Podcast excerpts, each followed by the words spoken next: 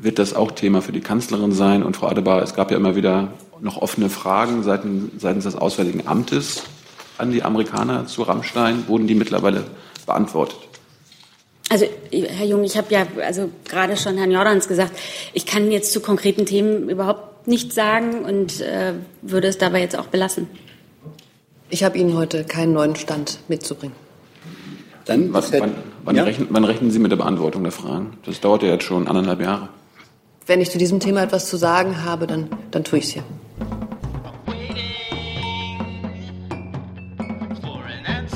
Ja, liebe Kolleginnen und Kollegen, herzlich willkommen zu dieser Regierungspressekonferenz an diesem Mittwoch. Ich begrüße die stellvertretende Regierungssprecherin Ulrike Demmer und die Sprecherinnen und Sprecher der Ministerien. Außerdem begrüßen wir gerade noch beim Hinsetzen 30 Volontäre, die auf Einladung der Augsburger Allgemeinen hier in Berlin sind. Und wir begrüßen Presseoffiziere der Bundeswehr, die vom Zentrum für Informationsarbeit kommen. Herzlich willkommen. Liebe Hörer, hier sind Thilo und Tyler. Jung und Naiv gibt es ja nur durch eure Unterstützung. Hier gibt es keine Werbung, höchstens für uns selbst. Aber wie ihr uns unterstützen könnt oder sogar Produzenten werdet, erfahrt ihr in der Podcast-Beschreibung. Zum Beispiel per PayPal oder Überweisung. Und jetzt geht's weiter. Wir kommen wie am jeden Mittwoch, war eine Zeit lang nicht so, aber jetzt wieder, zu dem Bericht aus dem Kabinett. Frau Demmer, bitte. Genau, aber vorher ähm, hatten wir ja am Freitag zugesagt noch Details zu dem Besuch des französischen Staatspräsidenten Macron nachzureichen. Dazu kann ich jetzt Folgendes mitteilen. Die Bundeskanzlerin wird am Donnerstag von 12 bis 13 Uhr gemeinsam mit Macron das Humboldt-Forum besuchen und einen Rundgang über die Baustelle machen. Um 13 Uhr ist dann eine Pressebegegnung im Humboldt-Forum vorgesehen und danach folgen dann die politischen Gespräche im Bundeskanzleramt.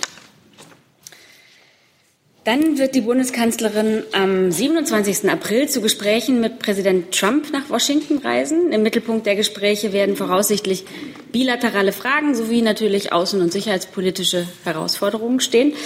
Im Rosengarten des Weißen Hauses wird es ein, eine Pressekonferenz geben. Weil jetzt aber die Abstimmung zu den Details des Besuches der Bundeskanzlerin noch andauert, ähm, kann ich zum weiteren Besuchsprogramm noch keine Angaben machen. Aber wir werden Sie natürlich über die Details umgehend unterrichten. Kommen wir jetzt zum Kabinett. Die Bundesregierung hat heute beschlossen, beim Bundesverfassungsgericht einen Antrag auf Ausschluss der NPD von der staatlichen Parteienfinanzierung zu stellen. Im vergangenen Jahr hatte der Gesetzgeber durch eine Änderung von Artikel 21 Grundgesetz und durch ein entsprechendes Begleitgesetz die Möglichkeit geschaffen, beim Bundesverfassungsgericht den Ausschluss einer verfassungsfeindlichen Partei von der staatlichen Parteienfinanzierung zu beantragen.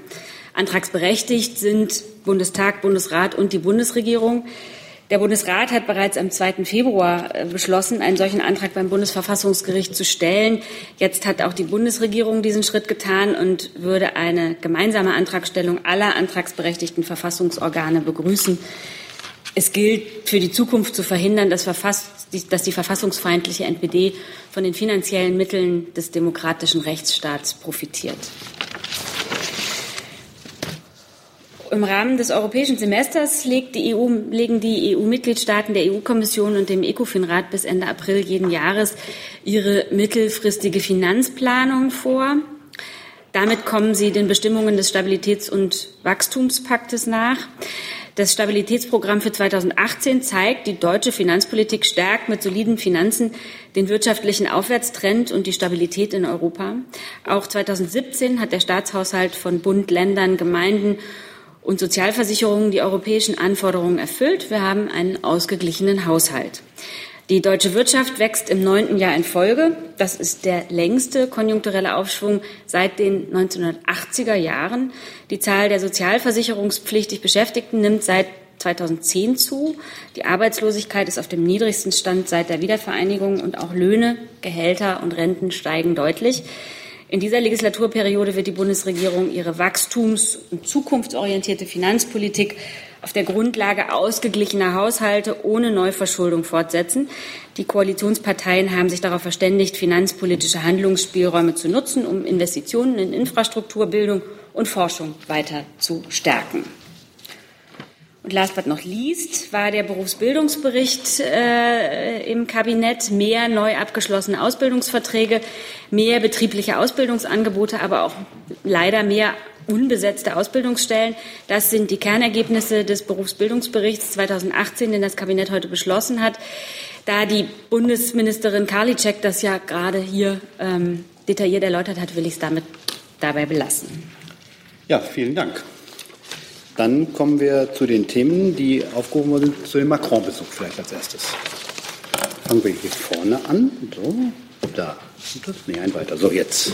Frau Demmer, wird das nach dem Gespräch im Kanzleramt auch eine Pressekonferenz geben oder nur davor? Nee, das ist die einzige Pressekonferenz zu dem Termin. Dann Herr Mattler. So. Ähm, ja, was, äh, warum war das, äh, findet das im Humboldt-Forum statt? Gibt es einen besonderen Grund? Und wie lange dauern dann die politischen Gespräche nach der Pressekonferenz?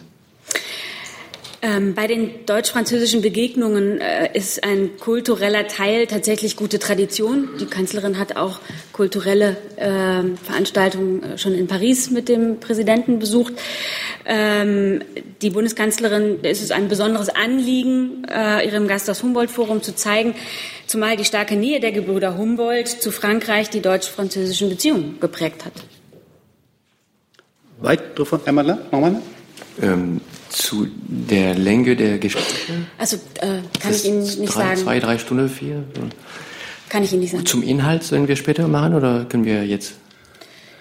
Na, den Inhalten kann ich wie üblich nicht vorgreifen. Aber ja. Sie wissen, dass die Zentra welche zentralen Fragen diskutiert werden. Gibt es weitere Fragen? Herr Delf dazu. Dazu, Frau Dahmer, nochmal eine, eine genommen technische Frage. Das Humboldt-Forum ist doch meines Wissens eigentlich noch eine Baustelle zum Teil. Also sprechen die denn da auch im Humboldt-Forum? Gibt es da Räume, wo man schon Besprechungen machen kann? Oder? Im Humboldt-Forum guckt man sich das Humboldt-Forum erstmal an und wird fachkundig dadurch geführt. Und das Gespräch findet dann aber woanders statt? Das Gespräch findet im Kanzleramt okay. Alles klar. Ich sehe jetzt keine Fragen zu dem Besuch von Herrn Macron. Dann kommen wir zum Besuch bei Präsident Trump. Herr Jordans. Das, da sind Sie, ne? Ja. Ja, ähm, schön, dass der Besuch jetzt bestätigt ist. Ich würde gerne fragen. Sehen Sie, wir sind doch verlässlich. Was sind denn die zentralen Fragen in diesem nicht unwichtigen ähm, transatlantischen Verhältnis? Oder ist das einfach ein themenoffener Antrittsbesuch der Kanzlerin in Washington? Auch da kann ich natürlich den Themen jetzt nicht vorgreifen, aber Sie wissen ja, dass äh, Europa und die USA sich im 21. Jahrhundert zahlreichen Herausforderungen gegenübersehen. Und ähm, da es die tiefe Überzeugung der Bundesregierung ist, äh, dass es im deutschen, aber auch im amerikanischen Interesse liegt, diesen Herausforderungen gemeinsam zu begegnen, ist es natürlich auch sinnvoll, sich zu treffen und darüber zu sprechen. Wenn ich nachfragen darf, ähm, nur weil diese Themen in letzter Zeit öfters äh, im Zusammenhang mit äh, Amerika ähm, zur Sprache kam, kann man denn davon ausgehen, dass zumindest die Themen Syrien, Handel und Iran äh, auf jeden Fall auf der Tagesordnung stehen, also der Iran-Nuklearvertrag? Ich kann ähm, wirklich inhaltlich überhaupt nicht vorgreifen. Da müssen Sie Verständnis für haben. Aber natürlich wird auch über Themen, bei denen wir bekanntermaßen nicht immer einer Meinung sind, äh, äh, darüber zu reden sein, wie man denn zu gemeinsamen Lösungen kommen kann. Herr Jung.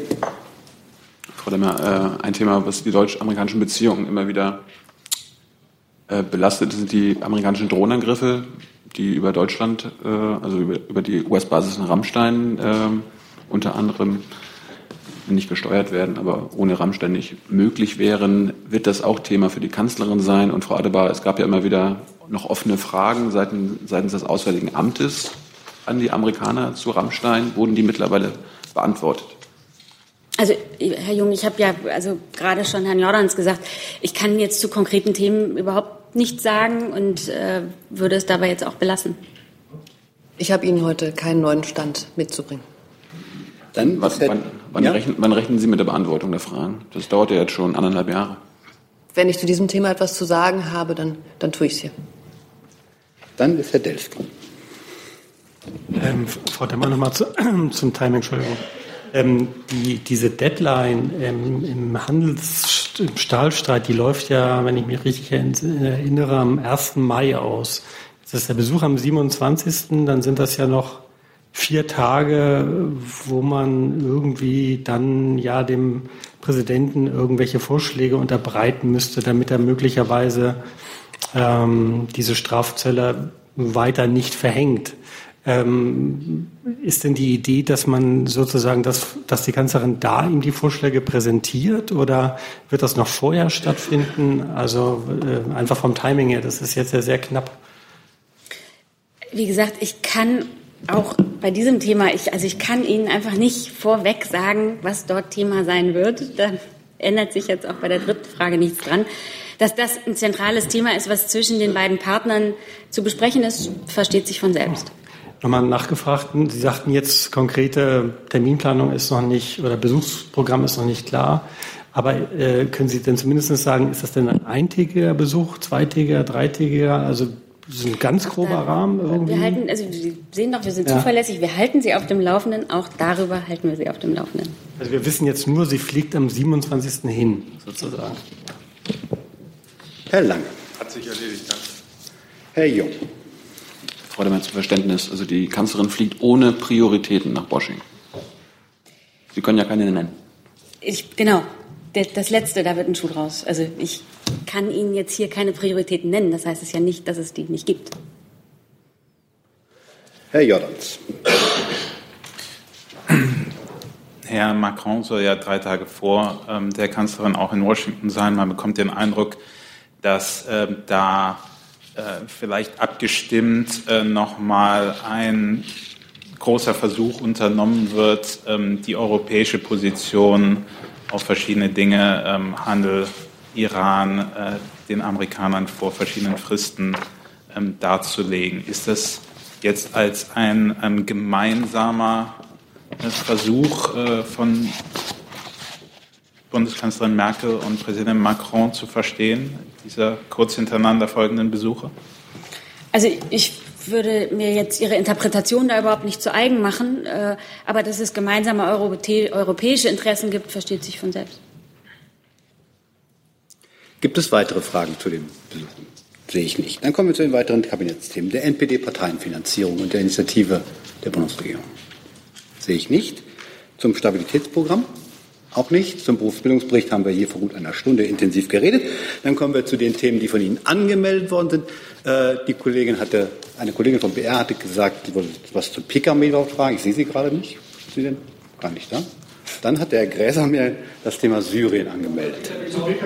Zu Pkw trotzdem. Okay, dann machen wir erst die Pkw-Maut, dann fangen wir hier vorne an. Entschuldigung. So. Ja, Bauer Hessische Rundfunk, Frage zur Pkw-Maut. Ähm, stimmen denn die Berichte, wonach sie frühestens 2020 scharf gestellt wird, wie ja, glaube ich, die Formulierung ist. Äh, wenn ja, warum? Was sind die Gründe für die erneute Verschiebung? Und entsteht dadurch wirklich eine Finanzierungslücke von rund 700 Millionen im Bundeshaushalt? Entschuldigung, ich muss das, ich muss hier So, bitteschön. Jetzt. Das sind, äh, glaube ich, zwei Teile äh, in der Frage. Und zwar einmal nach der Frage, wann startet denn jetzt die Pkw-Maut? Und zum anderen, wie ist es mit der Finanzierung? Zum Ersteren kann ich Ihnen sagen, dass wir stets betont haben und auch immer äh, wiederholt haben, äh, dass die Pkw-Maut in dieser Legislaturperiode äh, eingeführt wird. Ähm, auf die Aussagen von Minister Scheuer in der letzten Zeit kann ich dazu auch verweisen. Er hat immer wieder äh, betont, äh, dass wir mit Hochdruck an der Umsetzung arbeiten. Wir sind jetzt äh, im technischen und organisatorischen Prozess und auf jeden Fall wollen wir die Pkw-Maut in dieser Wahlperiode zum Laufen bringen. Wichtig ist, dass die Erhebung dann funktioniert und wir mehr Geld für unsere Infrastruktur haben. Dann zu Ihrem zweiten Punkt. Ähm, es ging um die äh, Spekulationen rund um finanzielle Einbußen, die sich aus einem möglichen Datum irgendwie ergeben könnten. Ähm, also klar ist und bleibt, dass es keine Finanzierungslücke gibt ähm, bei der Infrastrukturfinanzierung dank der Milliarden der Mehreinnahmen, die wir durch die Lkw-Maut haben. Fakt ist einfach, dass die Infrastruktur, äh, also dass für die Infrastruktur äh, in den kommenden Jahren Rekordmittel zur Verfügung stehen. Und äh, dazu gibt es auch einige Informationen äh, durch die Pressemitteilung, die wir gestern zur, äh, Quatsch, zur Lkw-Maut äh, veröffentlicht haben. Bei weiteren Fragen, die sich jetzt ergeben sollten in Bezug auf den Bundeshaushalt, würde ich Sie bitten, das BMF zu fragen. Nachfrage? Bitte.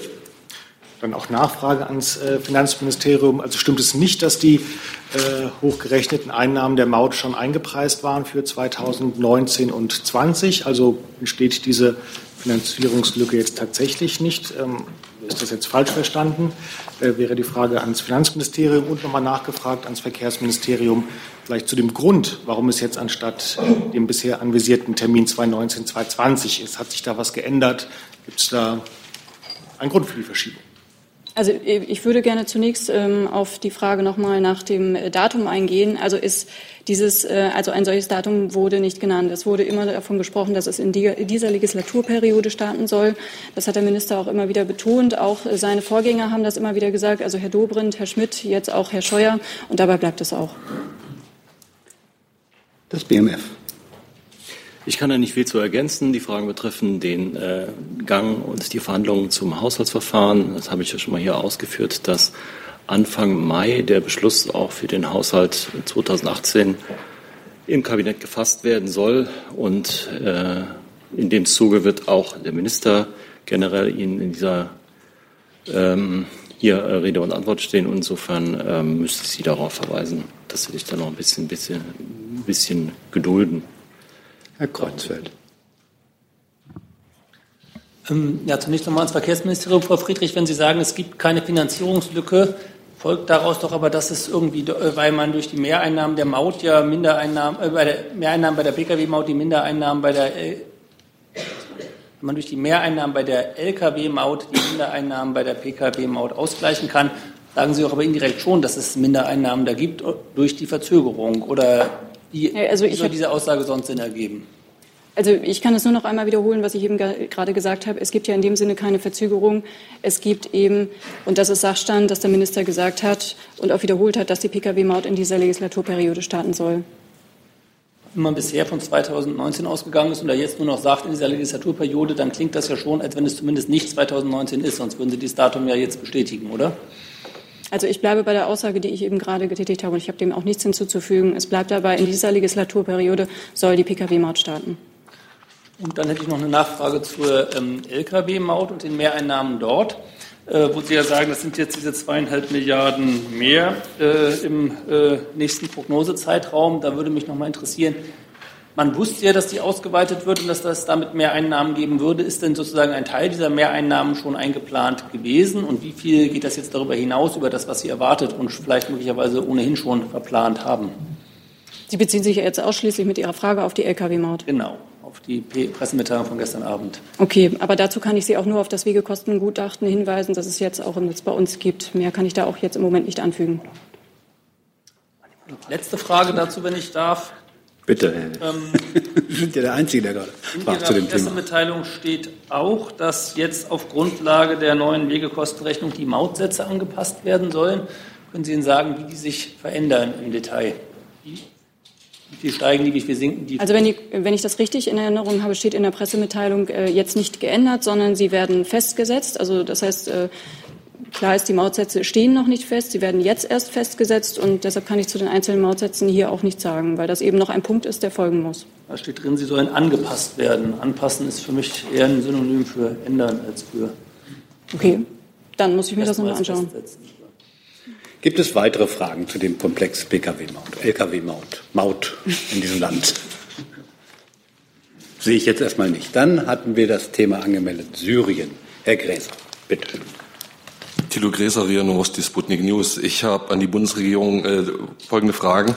Auf welcher Faktengrundlage hat Frau Merkel gestern Russland als mitverantwortlich für den angeblichen Giftgaseinsatz in Syrien am 7. April bezeichnet? Welche Beweise und Erkenntnisse hat die Bundesregierung für den angeblichen Giftgaseinsatz und warum werden diese nicht öffentlich gemacht? Sie setzt sich ja dem Verdacht der Lüge aus, da inzwischen internationale Journalisten von vor Ort berichten, dass es keine Spuren eines solchen Einsatzes gibt. Und was ist verantwortungsgerecht und angemessen, wie es die Bundesregierung bezeichnet hat, bei einem Raketenangriff auf angebliche Chemiewaffenanlagen und Lager, mit denen eine mindestens Umweltkatastrophe ausgelöst werden kann?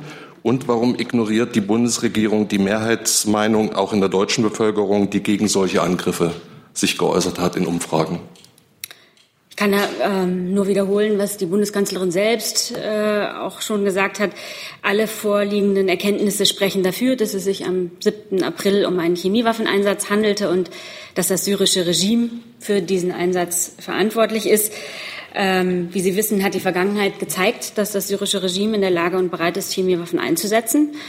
Eine effektive und unabhängige Untersuchung der Verantwortlichkeit für den erneuten Chemiewaffeneinsatz hat Russland durch erneutes Veto im UN-Sicherheitsrat verhindert. Ähm, jetzt ist eine unabhängige Untersuchung von Chemiewaffeneinsätzen in Syrien essentiell, auch mit Blick darauf, dass derartige Verbrechen dass für derartige Verbrechen die Verantwortlichen zur Rechenschaft gezogen werden müssen. Und die Bundesregierung begrüßt deshalb, dass die OVCW Ermittler nach Syrien entsandt hat. Äh, es kommt nun darauf an, dass die Experten unverzüglich, seit dem Vorfall sind ja nun schon zehn Tage vergangen, ungehinderten Zugang zu allen Orten und Zeugen bekommen, damit sie umfassend ermitteln können. Wichtig ist weiterhin, dass Russland seine Blockadehaltung im, äh, den, äh, im VN-Sicherheitsrat aufgibt und der Einrichtung eine, eines neuen Attributionsmechanismus für Chemiewaffeneinsätze in Syrien zustimmt. In diesem Zusammenhang hoffen wir, dass Russland seine ablehnende Haltung zu den aktuellen Bemühungen im Sicherheitsrat noch einmal überdenkt.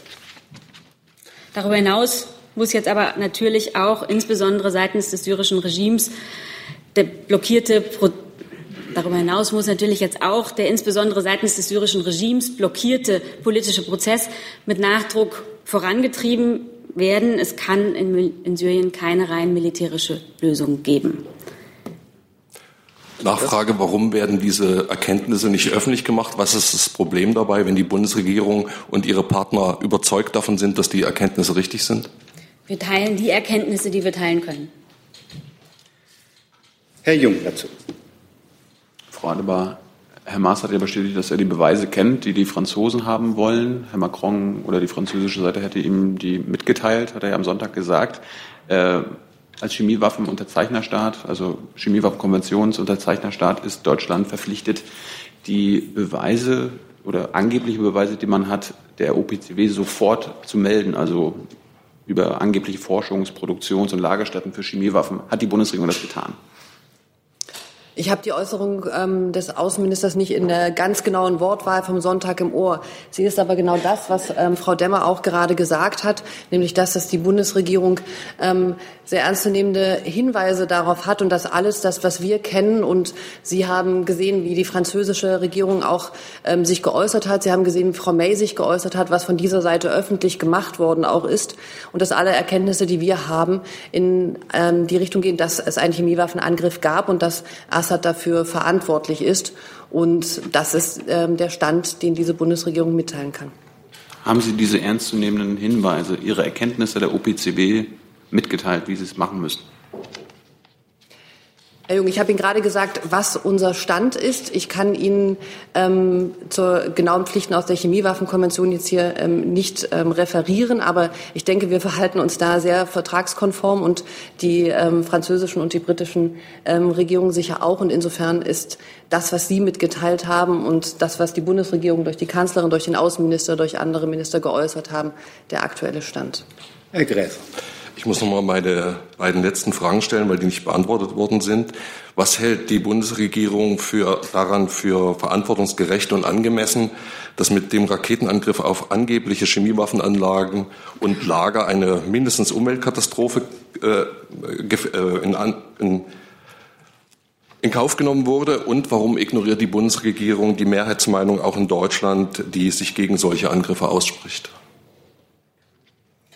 Das sind jetzt zwei ähm, äh, Fragen zum Thema. Nee, das sind, ich teile schon die Ihrer Frage zugrunde liegenden Fakten so nicht. Deswegen kann ich da auch Ihnen nichts über das, was ich hier schon gesagt habe, hinaus. Fakt ist, dass Raketenangriffe angeblich auf Chemiewaffenanlagen, Produktionsanlagen, Forschungsanlagen und Lager durchgeführt worden sind. Stimmen diese Fakten nicht, die gemeldet wurden? Die selber sagen ja angeblich. Ich kann Ihnen dazu keine Details liefern. Ich kann Ihnen auf diese konkrete Situation hin keine Analyse liefern. Ich habe jetzt unsere Ausführungen der Bundesregierung dazu äh, Ihnen mitgeteilt. Was ist mit den Umfrageergebnissen in der deutschen Bevölkerung zu solchen Angriffen?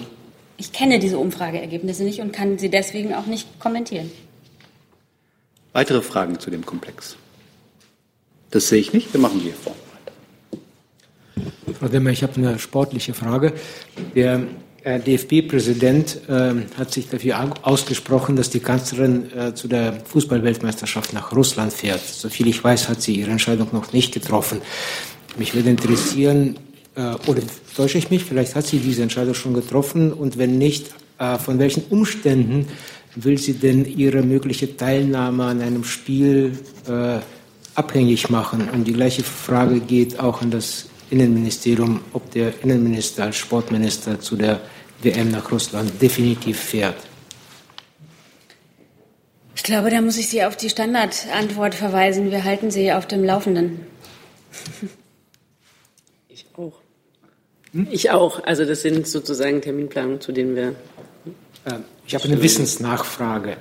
Ähm, bedarf es denn bei einer Teilnahme eines Regierungsmitgliedes an so einer Veranstaltung einer Einladung des Gastgeberlandes oder macht das Außenministerium einfach eine Note und schreibt, ja, die Kanzlerin möchte da an einem Spiel beiwohnen oder der Minister? Rein, rein technisch, wie, wie läuft das ab? Also das ist eine protokollarische Frage mit sehr viel Finesse, die ich gar nicht von hier in Detail beantworten will. Ähm, äh, ich denke, es ist so natürlich, wenn ein Mitglied der Bundesregierung, ich kann jetzt hier nicht für die Kanzlerin sprechen, wenn ein Mitglied der Bundesregierung in ein ausländisches Land reist, dann gibt es zuvor darüber Gespräche, ähm, dass die Reise stattfinden soll, wann sie stattfinden soll und dann ähm, meldet man in einem Schritt, der in einem Prozess liegt, irgendwann tatsächlich mit einer sogenannten Verbalnote ganz konkrete Reisezeitpunkte an, um dann auch organisatorisch, und da hängen ja auch immer Sicherheitsfragen dran, ähm, derlei Dinge zu prozessieren. Noch Bitte noch eine. Ganz kurz. Äh, gibt es irgendeine rote Linie, wo die Bundesregierung sagt, so einem Ereignis fährt die Bundeskanzlerin definitiv nicht nach Russland? Das ist ja sehr hypothetisch. Herr Jordans. In dem Zusammenhang ähm, der russische Journalist äh, Maxim Borodin, äh, der maßgeblich die Präsenz von russischen Söldnern in Syrien aufgedeckt hat, ist am Wochenende nach einem Sturz von seinem ähm, Balkon gestorben. Seine Redakteure bezweifeln, dass es Suizid war. Ich würde gerne fragen, wie sieht die Bundesregierung die Situation der freien Presse in Russland und gibt es von Seiten des Auswärtigen Amts irgendwelche gesonderten Reisehinweise, Strichwarnungen für Journalisten, die nach Russland reisen, möglicherweise auch im Hinblick auf die WM? Ja, also ich denke, wir haben wir haben zum einen die Berichte über den tragischen Tod von Maxim Borodin zur Kenntnis genommen. Und ähm, unsere aufrichtige Anteilnahme gilt seinen Familien und Freunden. Und wir sind dafür, dass dieser Fall jetzt untersucht und aufgeklärt wird. Wir haben dazu im Moment keine Erkenntnisse also zu diesem Fall keine eigenen Erkenntnisse. Und ich denke, was die Lage der Pressefreiheit in Russland angeht, haben wir uns auch von diesem Podium hier oft geäußert. Und ähm, bekanntermaßen haben wir auch hier oft geäußert, dass wir der Ansicht sind, dass es ähm, keine gute Entwicklung ist, wenn sich der Freiraum für kritische und unabhängige Presse in Russland wenn dieser Freiraum kleiner wird. Und wir sind über diese Themen, auch über die Fragen der Pressefreiheit, ähm, immer wieder mit der russischen Regierung ähm, im Gespräch. Für diesen Einzelfall gilt, dass ich in keiner Weise über, über Hintergründe spekulieren möchte. Und ich glaube, zur Grundsatzlage ähm, haben wir uns hier so wie ich es gerade auch ähm, vorgetragen habe, in der Vergangenheit oft geäußert. Und zu wer? Irgendwelche Reisehinweise, Warnungen? Also zur WM. Die WM ist noch ein bisschen hin. Ähm, bei groß, groß, sportlichen Großereignissen ist es im Allgemeinen so, dass wir natürlich in ähm, enger Abstimmung mit allen Beteiligten, die zu den verschiedenen Aspekten von Reise- und Sicherheitshinweisen etwas zu sagen haben, uns zusammensetzen und uns fragen werden, bedarf es in einer Sektion dieser Reisehinweise einer besonderen Anpassung? Müssen wir schauen, ähm, dass wir da eine Aktualisierung vornehmen? Und Sie können sicher sein, dass das auch mit Blick auf die WM natürlich für dieses sportliche Großereignis gilt, dass unsere Reise- und Sicherheitshinweise immer ajour sind und immer den aktuellen Stand, den wir dann haben, abbilden werden. Herr Lang. Ich hätte gerne vom Wirtschaftsministerium gewusst, ob Sie uns von Reiseplänen berichten können, unter anderem ja, weil der Ostausschuss und der DIHK wieder ein Treffen der, der, der SAG, also dieser, dieser Arbeitsgruppe, organisieren. Also Staatssekretär oder Minister. Danke. Kann ich Ihnen derzeit nicht berichten, nein. Gibt es weitere Fragen zu dem etwas größeren Komplex gerade, den Sie aufgerufen haben? Das sehe ich nicht. Dann ist Herr Jung dran mit einer weiteren Frage. Aber ich wollte zu den deutschen Gefangenen in der Türkei kommen. Können Sie uns mal einen aktuellen Überblick geben? Gibt es äh, Leute, die oder Gefangene, die keine konsularische Betreuung erfahren? Und können Sie bestätigen, dass Adil Demirci, äh, ein Menschenrechtsaktivist, Sozialwissenschaftler und Journalist, äh, festgenommen wurde, also in Untersuchungshaft sitzt? Ja, ich ähm, muss Ihnen leider bestätigen, dass wir seit gestern Kenntnis von der Verhängung der Untersuchungshaft gegen Adil Demirci haben. Uns steht aber noch eine konkrete Bestätigung seitens der türkischen ähm, Regierung aus.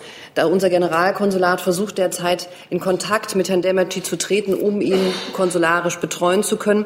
Wir haben eine Besuchserlaubnis beantragt und das Generalkonsulat steht auch in Kontakt äh, mit der Anwältin und der Familie und den türkischen Behörden. Ich kann von dieser Stelle, wie auch schon in vielen vorangegangenen Fällen gesagt, keine weiteren Auskünfte erteilen aus Gründen des Persönlichkeitsschutzes. Im Moment sind es fünf deutsche Staatsangehörige, bei denen wir davon ausgehen müssen, und das ist noch ein Ausgehen müssen, dass sie aus politischen Gründen in der, in der Haft sind. Wie gesagt, von türkischer Seite steht uns die Bestätigung noch aus und deswegen haben wir auch noch keine offizielle Mitteilung darüber, was die Haftgründe im Fall Demirci sein könnten. Zur Frage, ob jemand nicht konsularische Betreuung hat, müssen Sie mir einen kleinen Moment geben. Wir haben zu einem Fall keine konsularische Betreuung. Ist das der, der jetzt festgenommen wurde, oder ist das jetzt noch? Nein, das ist ein anderer Fall. Bei diesem arbeiten wir daran und da steht ja die, ähm, die Bestätigung seitens der Türkei noch aus. Also das ist sozusagen ein, ein neuer Fall, der dazu kommt. Weitere Fragen zu dem Komplex der Verhaftung, auch der aktuellen in der Türkei? Sehe ich nicht. Dann ist Frau Oppelt dran mit einer weiteren Frage. Äh, Frage ans Innenministerium. Es gibt äh, Berichte, dass Flüchtlinge vor allem im Internet mit Ausweispapieren handeln. Ähm, es wird sich da bezogen auf eine Analyse der Bundespolizei. Gibt es diese Analyse? Gibt es die schriftlich? Liegt die Ihnen vor? Also äh, können Sie das bestätigen, was in den Medienberichten steht? Dann gibt es wohl Zahlen aus Ihrem Haus, dass äh, im vergangenen Jahr 554, dass es zu 554 illegalen Einreisen mit legalen Ausweispapieren kam, also wo halt Person und Papier nicht zusammengepasst haben. Können Sie das bestätigen? Und dann habe ich noch eine Frage zum Prozedere. Also ich stelle mir vor, bei der Einreise werden die Fingerabdrücke genommen von jedem Flüchtling. Ähm, es muss ja dann irgendwie auffallen, ach, äh, zu diesen Ausweispapieren haben wir schon Fingerabdrücke, die sind aber von jemand anders. Warum fällt es nicht auf? Ähm, ja, vielen Dank für die Frage. Also das Phänomen ist und der Modus operandi, wie er beschrieben ist, der ist tatsächlich ähm, in Deutschland, aber auch in zahlreichen anderen europäischen Mitgliedstaaten ähm, bekannt ähm, und wird auch in den entsprechenden Gremien und Institutionen auf EU-Ebene im Zusammenarbeit mit den ähm, äh, betroffenen Ländern erörtert. Es ist natürlich auch in Deutschland bekannt und äh, die Bundespolizei ähm, arbeitet da kontinuierlich sozusagen an äh, Maßnahmen dem zu begegnen, zu äh, angeblichen internen Papieren der Bundespolizei, wie sie auch in den Medien berichtet werden, nehme ich ähm, tatsächlich keine ähm, Stellung. Die Zahlen ähm, kann ich bestätigen. Ähm, durch die Bundespolizei wurden 2017 554 in der Tat, wie Sie sagten, unerlaubte Einreisen unter Zuhilfenahme dieser missbräuchlich genutzten Grenzübertrittsdokumente festgestellt. Ähm, 2016 waren es 460. Ähm, und man muss sich das ähm, so vorstellen, äh, also der, der, Modus operandi ist in der Tat ähm, sozusagen diese Fälle, ähm, wir kriegen Kenntnis von solchen Fällen, wenn Personen in Auslandsvertretungen neue Dokumente beantragen. Also es gibt sozusagen zwei Ebenen. Es gibt die, wo wir über ein abhandenes Dokument informiert werden von demjenigen, äh, der es nicht mehr nutzen kann. Ähm, und die Auslandsvertretungen werden informiert ähm, bei der neuen bei der Beantragung eines neuen Dokumentes ähm, und dann wird in enger Zusammenarbeit äh, mit den Innenbehörden und den Auslandsvertretungen sozusagen diese Fälle aufgeklärt oder eben bei der Feststellung ähm, des Grenzübertritts durch Nutzung eines äh, Dokuments, ähm, was nicht äh, dem Inhaber gehört.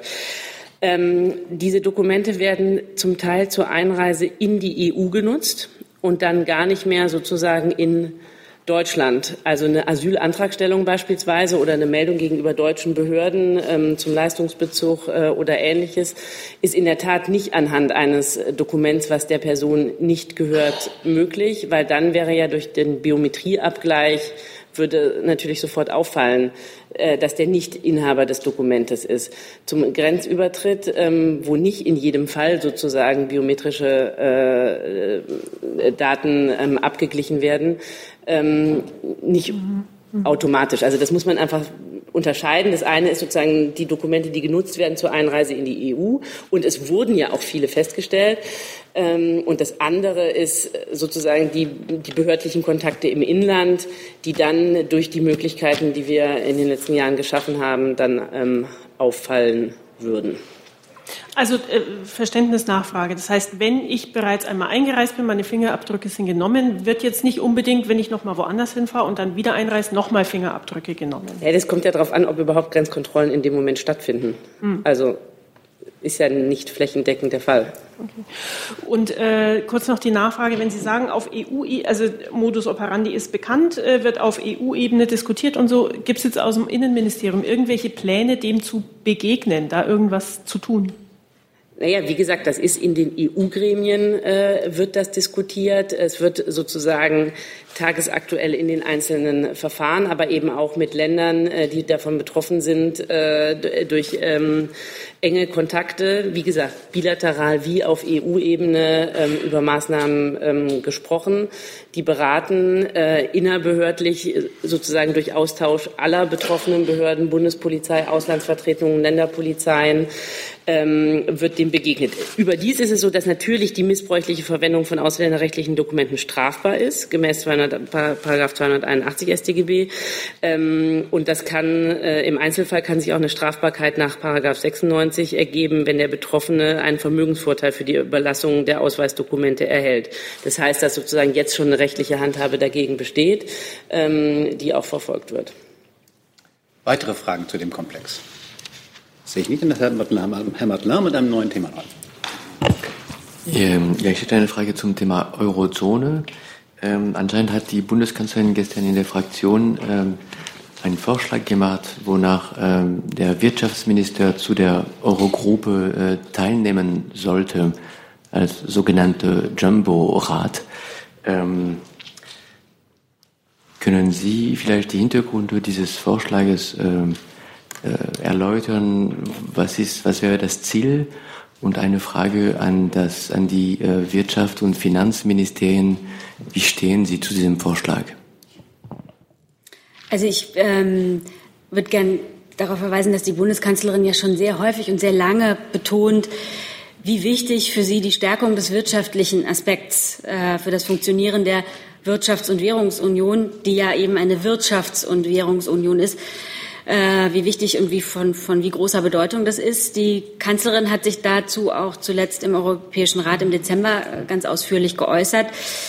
Ähm, eine wichtige Rolle spielen dabei ganz selbstverständlich die Finanzminister, aber eben auch der Wirtschaftsminister sollte sich gemeinsam mit den Finanzministern verstärkt austauschen über die Kompetenzen zur Strukturreform, zur Produktivität und zur Wettbewerbsfähigkeit.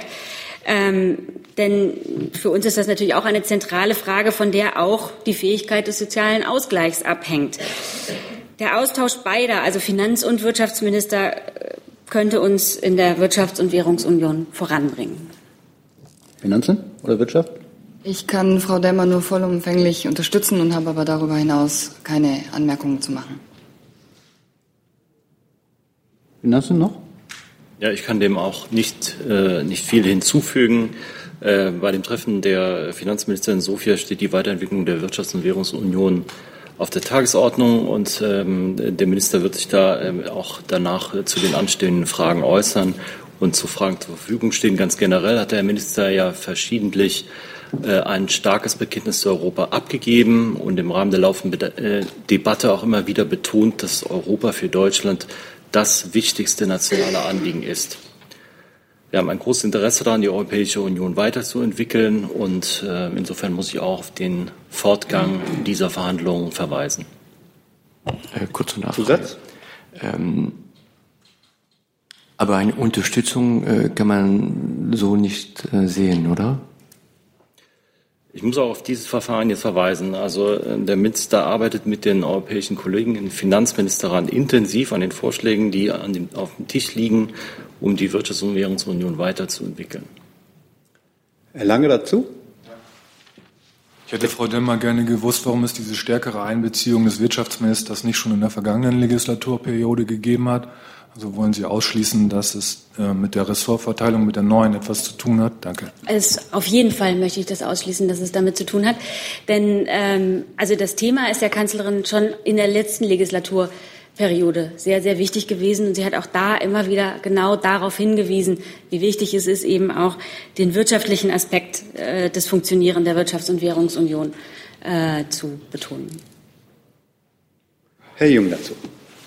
Wurde der Vorschlag mit anderen Vertretern in der Eurogruppe abgesprochen? Gibt es andere äh, Staatenlenker, Regierungschefs, die das ähnlich sehen wie Frau Merkel? Naja, wir befinden uns ja da im Dialog mit äh, unseren europäischen Partnern und das Ganze ist jetzt ja ein Weg. Also äh, insofern gucken wir mal, was im Juni am Ende dabei rauskommt. Können Sie mir einen anderen Staat nennen in der Eurogruppe, der das auch gut findet?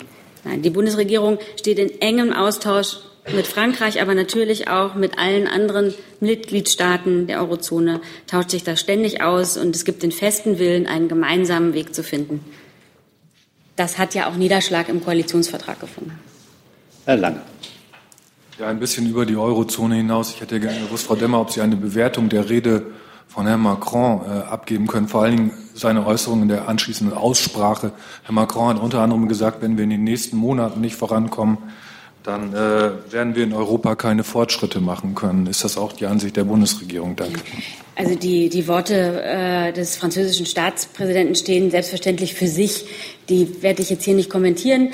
Ich kann nur noch mal darauf verweisen, dass Deutschland und Frankreich da in sehr engem Austausch miteinander stehen und äh, den festen Willen haben, einen gemeinsamen Weg zu finden. Weitere Fragen zu diesem Komplex? Dann ist Herr Jung mit einem neuen Thema dran. Aber mich würde die, Frau Demmer, die Einschätzung der Bundesregierung in Sachen Nordkorea und Südkorea interessieren. Dort äh, sind auf einmal Friedensgespräche in Planung. Also der über 60-jährige Kriegszustand soll begraben werden. Wie schätzt die Bundesregierung die Chancen dafür ein? Tut man selber was dafür? Würde ich Frau Adebar bitten. Ja, wir haben, Sie spielen sich ja auch auf die jüngsten Pressemeldungen der Nacht an, zu denen wir im Moment, kann ich Ihnen nicht sagen, die, die bestätigen. Wir haben dazu keine, keine genauen Erkenntnisse, ob Herr Pompeo Kim Jong-un getroffen hat. Hat er gerade getwittert. Okay, das kann ich von hier aus nicht einsehen, weil ich ja so gebunden bin. Nein. Der Mann ist gerade aufgestanden. Genau. Wir unterstützen selbstverständlich ähm, Gespräche und wir unterstützen das Ziel einer Denuklearisierung der koreanischen Halbinsel. Und insofern ähm, ist es begrüßenswert, sind die Äußerungen und womögliche Schritte, die die nordkoreanische Seite in den letzten Wochen gegangen ist, sind begrüßenswert. Aber das, ähm, was woran man die Sache messen muss, ob es wirklich Fortschritte gibt, sind dann am Ende Taten und sind Ergebnisse möglicher Gespräche. Und wir sind auch der Ansicht, dass man eben ähm, natürlich eine, eine Annäherung zwischen beiden Nordkorea, zwischen Südkorea und Nordkorea ist eine, eine sehr gute Sache. Und wir sind aber auch der Ansicht, dass das Ziel der Denuklearisierung der koreanischen Halbinsel insgesamt dort eine Rolle spielen sollte. Und dort bleibt es eben abzuwarten, ob die nordkoreanische Seite dort konkrete Schritte gehen will. Insofern ein begrüßenswerter Prozess, der jetzt auf ein womögliches Treffen ähm, mit dem amerikanischen Präsidenten hinläuft, aber auch eine ähm, gewisse abwartende Vorsicht dahingehend, welche Ergebnisse denn dort wirklich herauskommen könnten. Zusatz? Oder äh, Frau Merkel hatte ja mal den Gedanken geäußert, sich da auch einzuschalten, dass Deutschland da ein bisschen als Vermittler ein, eintreten könnte. Ist der Gedanke gestorben? Da hört man ja gar nichts mehr. Und Lernfrage an Frau Adebar. Wie ist denn die Situation der deutschen Mitarbeiter in Nordkorea des Auswärtigen Amtes? Können Sie uns mal sagen, wie viele dort aktuell sind und arbeiten? Also ich kann nur sagen, die Bundesregierung begrüßt grundsätzlich alle Gespräche, die helfen, eine friedliche Lösung zu finden. Das war nicht die Frage. Das war meine Antwort. Zur Frage der Botschaft in, ähm, in Nordkorea. Wir haben dort eine Botschaft. Und es ist natürlich auch ähm, gerade in einem solchen Land ähm, mit gewissen Sicherheitsfragen verbunden. Deshalb bin ich hier mit der Auskunft etwas zögerlich. Wir haben dort eine Botschaft, wir haben einen Botschafter, wir haben Personal. Ähm, wir sind dort auch in engem, auch räumlichen Kontakt mit, mit anderen Botschaften. Es gibt nicht sehr viele davon. Ich weiß gar nicht, wie viele europäische Botschaften es gibt. Ich glaube, es ist weniger als eine Handvoll. Insofern ist unsere Botschaft dort eine ähm, sehr wichtige Informationsquelle auch und ein, ein Ort ähm, im Land, der, eine, der eine Verbindung zu dem Land herstellt und die, ähm, unsere Botschaft funktioniert dort, ist ganz normal geöffnet und geht so gut es unter den Umständen dort, auch unter den Lebensumständen, die nicht ganz einfach sind, ähm, ihrer, so gut es eben geht, ihrer Arbeit nach. Weitere Fragen zu diesem Komplex? Das sehe ich nicht, dann ist Herr Jordans dran. Dann neue Thema. Ähm, Frau Demmer, gestern ist ein Video aufgetaucht, das einen gewalttätigen Angriff auf ähm, zwei Menschen jüdischen Glaubens hier mitten in Berlin zeigt. Ich würde gerne wissen, ähm, ob die Bundesregierung da einen Kommentar zu hat und zweitens, ob der neue Beauftragte der Bundesregierung solche Angriffe irgendwie zentral zählen wird. Gehört das zu seinen neuen Aufgaben? Ich glaube, der, ähm, Just, die Justizministerin und auch der Außenminister haben sich da schon zu geäußert. Ähm, grundsätzlich gilt natürlich, ähm, dass Deutschland ein Rechtsstaat ist, für den, also wo Gewalt, Fremdenfeindlichkeit, Rassismus, Antisemitismus auf keinen Fall Platz haben. Solche Taten sind nicht nur unerträglich für die unmittelbar Betroffenen, sondern auch ein Schaden für die Demokratie und gefährden den Zusammenhalt der Gesellschaft. Für die Bundesregierung sind gesellschaftliches, unfriedliches Miteinander und die Auseinandersetzung mit dem Antisemitismus ein zentrales Anliegen. Gerade deshalb gibt es jetzt den Antisemitismusbeauftragten, äh, der ja ab dem 1. Mai ähm, sein, äh, seine Tätigkeit aufnehmen wird. Für die Bundesregierung ist klar, wir wollen, dass sich jüdische Mitbürger in Deutschland sicher fühlen können und dass sich jüdisches Leben weiter entfalten kann. Darum wird sich auch der Beauftragte kümmern. Wollen Sie noch was ergänzen? Also ich kann natürlich äh, erstens äh, alle dem zustimmen und unterstützen, was ähm, Frau Demmer gerade gesagt hat. Äh, in der Sache ist es so, der wird seine Arbeit am 1.5. aufnehmen. Insofern bitte ich sozusagen noch um so ein bisschen Geduld. In der Frage der Zählung, die Sie angesprochen haben, hat er sich ja schon geäußert, dass er darin in jedem Fall sozusagen eine Arbeit für sich sieht. Ähm, ich denke, sozusagen lassen wir ihn seine Arbeit aufnehmen und dann ähm, werden wir dazu weiter sehen. Der Außenminister, wenn ich das noch anfügen darf, hat vor einer Stunde getwittert, wenn junge Männer bei uns attackiert werden, nur weil sie eine Kippa tragen, ist das unerträglich. Juden dürfen sich bei uns nie wieder bedroht fühlen. Wir alle tragen Verantwortung dafür, uns schützend vor jüdisches Leben zu stellen. Herr Jung dazu. Frau Korff, ich warte seit zwölf Tagen auf eine Antwort vom BMI, die uns hier versprochen wurde, zur Frage, ob das Judentum zu Deutschland gehört. Das wollten Sie prüfen. Ähm, ich habe Ihnen dazu nichts Neues mitgebracht. Da müssen Sie leider noch einen Moment warten. Sie prüfen immer noch, ob das Judentum zu Deutschland gehört. Nein, das prüfe ich nicht. Äh, sozusagen, lassen Sie uns abwarten, äh, ähm, bis der äh, Beauftragte seine Arbeit aufnimmt und dann ähm, werden wir in der Sache dazu mehr sagen. Herr Wiegold dazu. Ja, da möchte ich doch sekundieren, weil ich erinnere mich sehr gut an die Fragestellung und Ihre Aussage war, wenn ich mich richtig erinnere, Dazu sei doch äh, von Seite des Ministers schon genügend gesagt worden und die Bitte war, das mal zusammenzustellen und nachzuliefern. Jetzt verweisen Sie auf den Beauftragten. Äh, da sehe ich eine gewisse Diskrepanz. Gebe ich Ihnen recht. Ähm, äh, ich, in der Tat, ähm, sozusagen, ich bin Ihnen da noch was schuldig. Ähm, wir werden schauen, wie wir das bedienen können. Ja. Dann hoffen wir auf den Freitag. Gibt es weitere Fragen zu dem Komplex? Gibt es andere Fragen? Herr Wiegold zuerst. Äh, Entschuldigung, an das Verteidigungsministerium, gegebenenfalls mit Ergänzung durch das Innenministerium. Äh, nach dem Tarifabschluss im öffentlichen Dienst wurde ja angekündigt, dass dieser Abschluss zeitnah und auch wohl inhaltlich weitgehend auf die Beamten übertragen werden soll. Hat das Verteidigungsministerium schon mal eine überschlägige Rechnung in welcher Höhe der Verteidigungshaushalt durch die Erhöhung des Soldes belastet wird? Nein, Herr Wiegold, das haben wir nicht. Äh, ich denke auch, die Ressortverantwortung liegt hier beim BMI und ich denke auch mal, das BMF äh, ist ja auch mit von betroffen. Aber ich kann Ihnen keine Zahl hier liefern.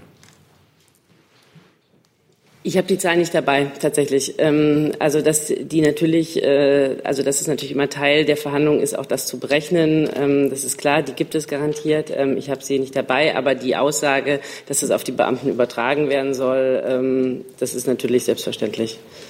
Zusatz, aber es gibt ja immer so Faustregeln, in welcher Höhe das sich auf den Verteidigungshaushalt auswirkt. Und da die Höhe des Verteidigungshaushalts ja aus anderen Gründen immer eine sehr interessante Zahl ist. Äh, vielleicht lässt sich das von irgendjemand, der es rechnen kann, nachliefern. Kann uns das BMF helfen? Ich kann mich nur wiederholen, das ist auch alles Gegenstand der laufenden Haushaltsverhandlungen und äh, der Minister wird sich dazu äußern, hier in diesem Rahmen. Und der Kabinettsbeschluss ist für Anfang Mai geplant und dann werden auch wir uns dazu äußern können. Eine dürfen Sie noch. Das heißt, die Zusage der Übertragung auf die Beamten äh, ist unter dem Vorbehalt der Haushaltsverhandlungen. Habe ich das jetzt richtig verstanden, Herr Blankmeyer? Soweit ich weiß, hat sich der Innenminister dazu geäußert und äh, das Thema ist auch in der Zuständigkeit des Innenministeriums und da würde ich jetzt gerne auch weitergehen. Ja, aber Ihre Aussage war doch, das hängt von den Haushaltsverhandlungen ab.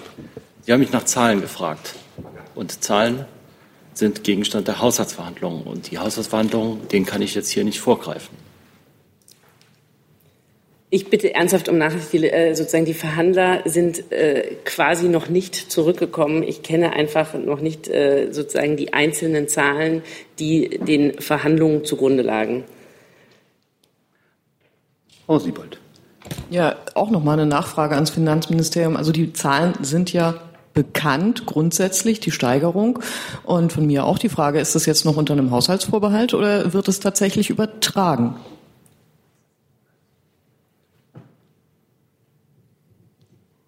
Also ich sehe gerade, ich habe da eine E-Mail bekommen. Also ich kann Ihnen generell sagen, die Kosten des Tarifabschlusses für den Bundeshaushalt belaufen sich auf rund 850 Millionen Euro in 2018 rund 1,7 Milliarden Euro in 2019 und rund 2 Milliarden Euro in 2020. Ab 2021 dann 2,3 Milliarden. Hierbei wird unterstellt, dass das Ergebnis auf Beamte, Soldaten, Versorgungsempfänger des Bundes übertragen wird. Die Ergebnisse des Tarifabschlusses werden wir natürlich bei den laufenden Haushaltsaufstellungsverfahren berücksichtigen. Herr Wiegold. Ja, das ist doch toll. Das heißt, es gibt ja Zahlen. Und das heißt, die müsste man dann auch unterbrechen können auf den Bereich des Bundesministeriums der Verteidigung, oder? Sie versuchen es immer wieder. Ich kann, ich kann Ihnen dazu jetzt auch nichts sagen. Also ja, aber vielleicht der Haushaltsbeschluss wird die, dann Anfang Die große allwissende Quelle, die Ihnen jetzt diese Zahlen, die Sie genannt haben, geliefert hat. Vielleicht kann diese große allwissende Quelle das auch so ein bisschen runterbrechen. Das sind jetzt Gesamtzahlen. Wir können es ja gleich noch mal versuchen. Und das große, die große allwissende Quelle im Hintergrund arbeitet noch ein bisschen. Dann machen wir hier vorne erstmal weiter. Äh, da, Entschuldigung. So. Noch eine Frage ans Verkehrsministerium, diesmal äh, zu Bahn, genauer zu Bahnsteighöhen. Ein Thema, das auch die Verkehrsministerkonferenz beschäftigen wird. Viele Bundesländer wollen ihre Bahnhöfe gerade barrierefrei umbauen. Hessen zum Beispiel, ähm, da wäre das oft eine Höhe von 55 Zentimetern, weil die Bahnen eben so hoch sind. Und da kommt jetzt die Klage, äh, dass viele Baustellen da doch sehr lange schon stocken, weil die Bewilligung vom Bund nur für eine Bahnsteighöhe von 76 Zentimetern käme, weil man perspektivisch eine Einheitshöhe haben will. Ähm, Herr Al-Wazir, der hessische Verkehrsminister, klagt, dass er sich quasi jeden Umbau des, eines Bahnhofes persönlich in Berlin genehmigen lassen muss und das sei doch kein Dauerzustand. Dann müsse es doch bald mal eine allgemeine Regelung geben. Wie ist denn da momentan der Stand der Dinge? Also zum aktuellen Stand ähm, kann ich Ihnen Folgendes sagen. Wir befinden uns jetzt gerade mitten im Diskussionsprozess. Also das heißt, die Gespräche zwischen der Deutschen Bahn und den Ländern laufen. Sie sind sehr konstruktiv, aber das bedeutet auch, dass es noch einen Moment äh, dauert, bis die zum Abschluss kommen werden und bis es auch dann äh, im Anschluss zu einem Gespräch mit dem BMVI zu diesem Thema kommen wird. Das ist so der allgemeine Stand der Dinge. Ähm, zu äh, den Aussagen von Herrn Al-Wazir, dem hessischen Verkehrsminister, kann ich Ihnen sagen, Leider ist es so, zu Einzelfällen können wir im Moment keine Stellung nehmen. Aber grundsätzlich ist es so, dass regionale Besonderheiten natürlich Beachtung finden werden äh, in der Diskussion und natürlich auch im Abschluss, äh, wenn es darum geht, über Bahnsteighöhen zu sprechen und auch eine Lösung zu finden. Und es wird auch ähm, Ausnahmen geben. So viel kann man auch schon jetzt sagen. Ähm, letztendlich gilt es jetzt erstmal abzuwarten, wie die Gespräche weiterlaufen, welche Einzelheiten dort diskutiert werden. Und äh, ich denke, das wird dann auch nochmal präsentiert werden. Zusatz? Ganz kurzer Zusatz. Also auf der Verkehrsministerkonferenz jetzt gibt es noch keine abschließende Lösung, sonst wüsste man das vermutlich jetzt ja schon. Also Sie haben schon recht. Äh, die Verkehrsministerkonferenz hat auf der Agenda stehen, dass es dort auch um Bahnsteighöhen gehen soll. Das wird dort auch diskutiert. Ähm, aber äh, dort, äh, das ist einfach ein, eines von weiteren Gesprächen, die stattfinden und der Prozess der Diskussion ist noch nicht abgeschlossen. Weitere Fragen zum Thema Bahnsteighöhen? Sehe ich nicht, dann ist Herr Jung dran mit einem neuen Thema. Hey Leute, Jung und Naiv gibt es ja nur durch eure Unterstützung. Ihr könnt uns per PayPal unterstützen oder per Banküberweisung, wie ihr wollt. Ab 20 Euro werdet ihr Produzenten im Abspann einer jeden Folge und einer jeden Regierungspressekonferenz. Danke vorab. Ich würde mal Frau Adebar fragen wollen zu Kuba.